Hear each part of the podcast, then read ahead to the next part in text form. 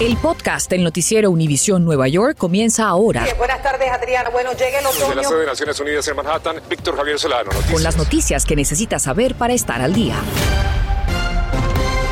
Bueno, mientras sigue la lucha por vacunar a la gran mayoría de la población, el coronavirus evoluciona y una nueva mutación llamada Omicron está causando preocupación mundial hasta el punto de provocar un desplome de más de 900 puntos en la Bolsa de Valores de Nueva York. Así que Gary Merson consultó a un experto y nos explica cuál es la mayor amenaza de esta variante.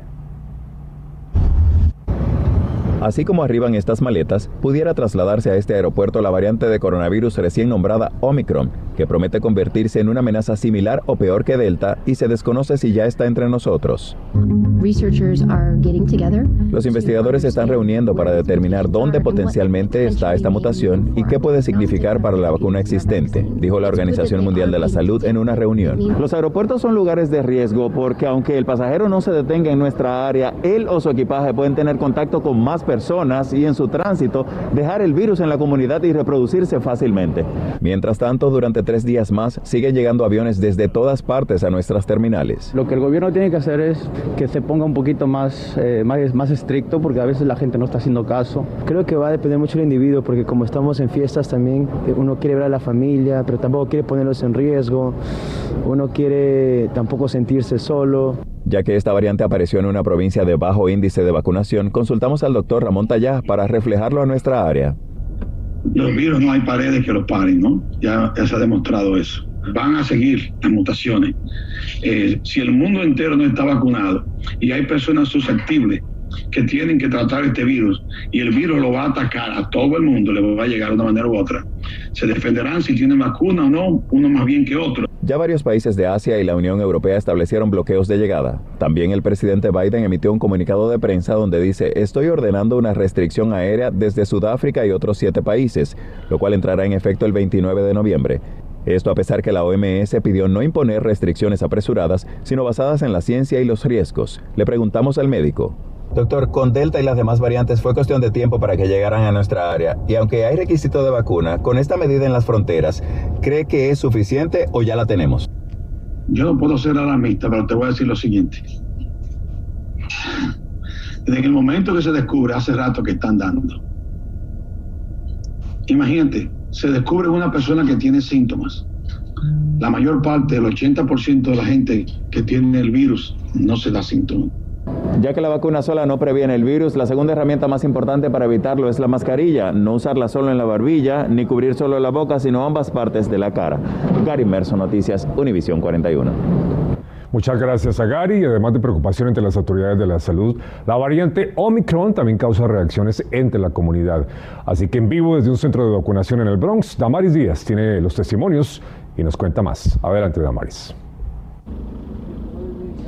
Muy buenas tardes, Víctor. Así es, en este centro móvil de vacunación hemos visto bastante actividad durante las últimas dos horas. Y cuando hablé con los trabajadores aquí, me dijeron que muchas personas han aprovechado esta oportunidad de ponerse Moderna o Johnson Johnson, que son las vacunas que están ofreciendo aquí a mayores de 18 años. Y el presidente Biden dice que este es el mejor momento para vacunarse. Y nos recuerda lo importante que es tener esta protección contra esta variante que es mortal y que no se sabe si podría llegar aquí a los Estados Unidos o si ya está aquí en Nueva York, en nuestra área. Así que le recuerda a todos los residentes que se vacunen y también que se pongan la vacuna de refuerzo seis meses después de esa última dosis de la vacuna contra el COVID-19. Aprovechamos por aquí para platicar con algunos residentes del área sobre la amenaza de esta y otras variantes. Vamos a escucharlos.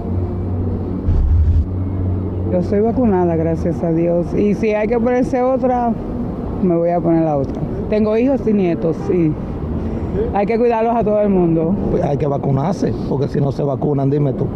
Tú sabes, no hay entrada en ningún sitio si no tiene la tarjeta de vacunación. Ya yo me la puse y estoy bacanísimo.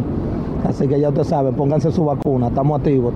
Eso es precisamente lo que le pide el presidente a otros países, que estén activos, que hagan lo mismo que ha hecho el gobierno de los Estados Unidos enviando vacunas a otros países que también necesitan esta protección y así evitar que este virus siga dándole la vuelta al mundo entero.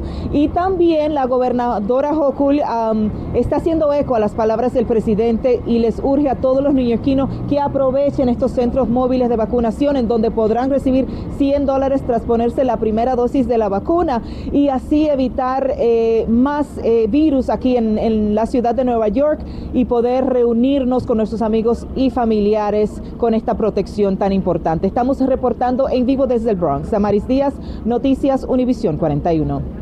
Tamari, muchas gracias. Entre tanto, siguen los avances en la lucha contra el coronavirus y la Administración de Medicinas y Alimentos, que conocemos como FDA, evalúa si autoriza o no una píldora experimental de la farmacéutica Merck.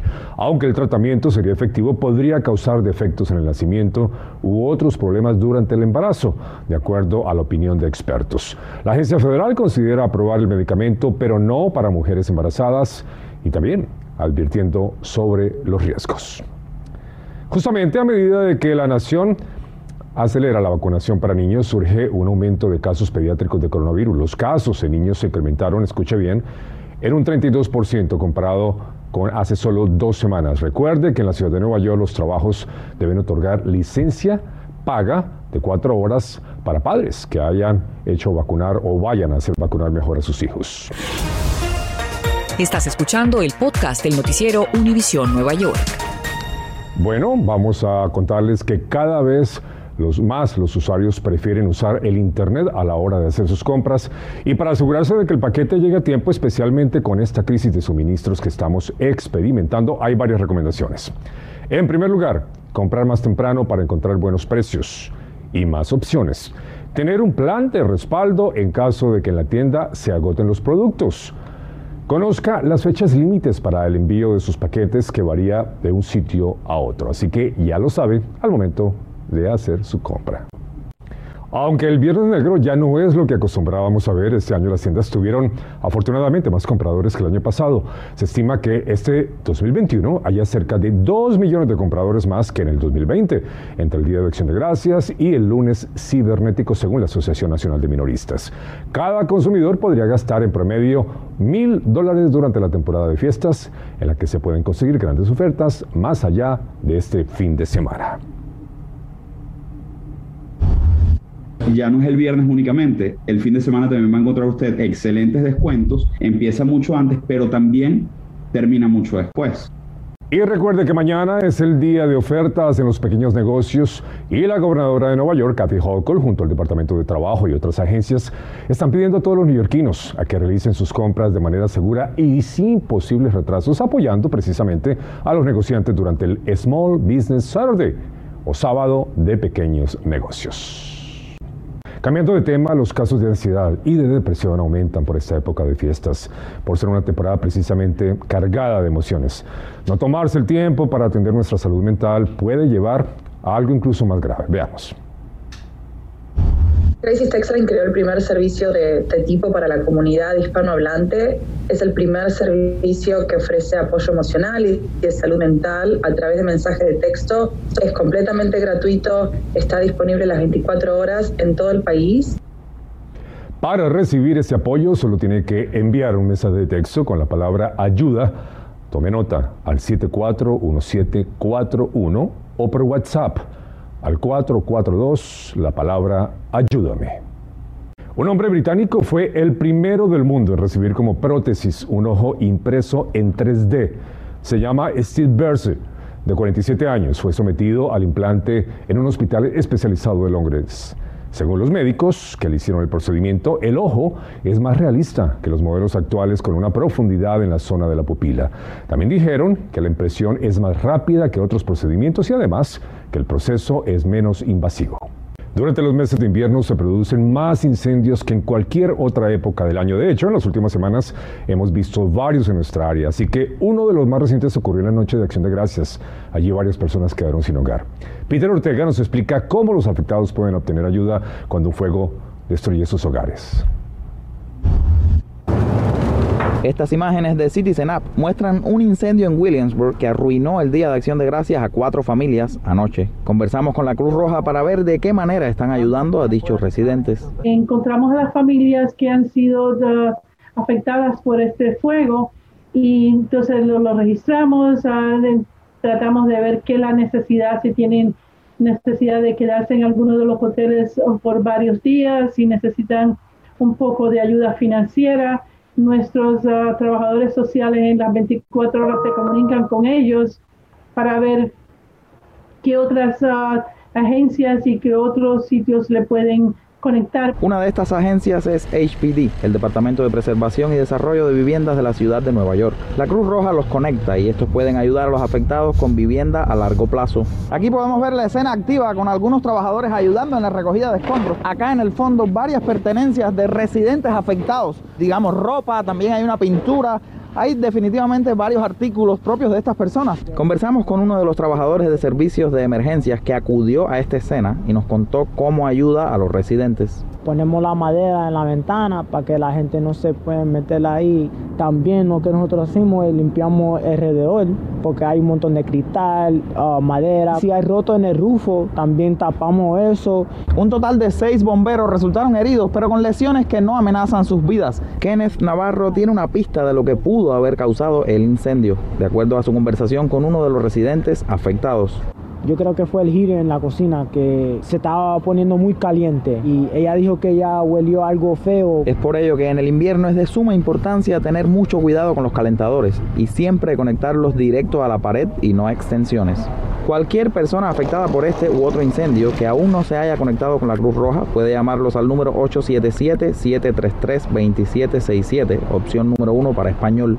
Gracias a Pereira además de las ayudas disponibles, los inquilinos también pueden protegerse con una póliza de seguros en sus viviendas de alquiler. Así que más temprano hablé vía Skype con el agente de seguros de State Rick Durán.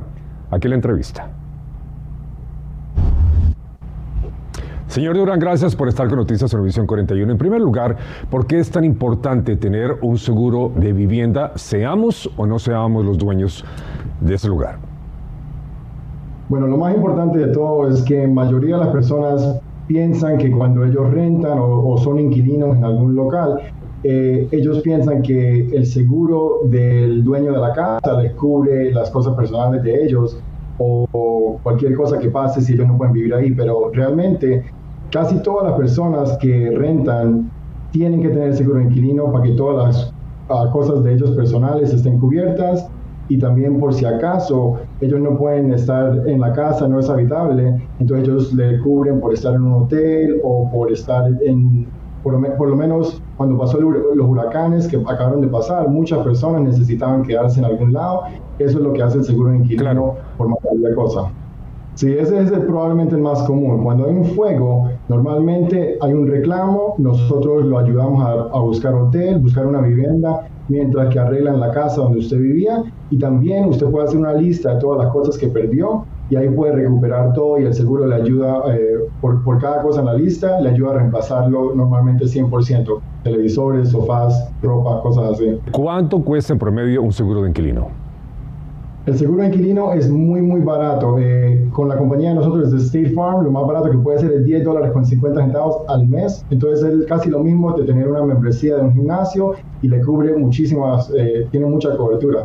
Habría mucha tela para cortar con este tema, pero muchas gracias, señor Rick Durán, por estar con Noticias Servicio 41 y darnos estos puntos de vista. Muchas gracias. Un placer, que tengan un buen día. Feliz día del pavo a protegernos porque es importante para igualmente proteger a los nuestros y proteger las pertenencias que tenemos en nuestros hogares. Gracias por escuchar el podcast del noticiero Univisión Nueva York. Puedes descubrir otros podcasts de Univisión en la aplicación de Euforia o en univision.com diagonal podcasts.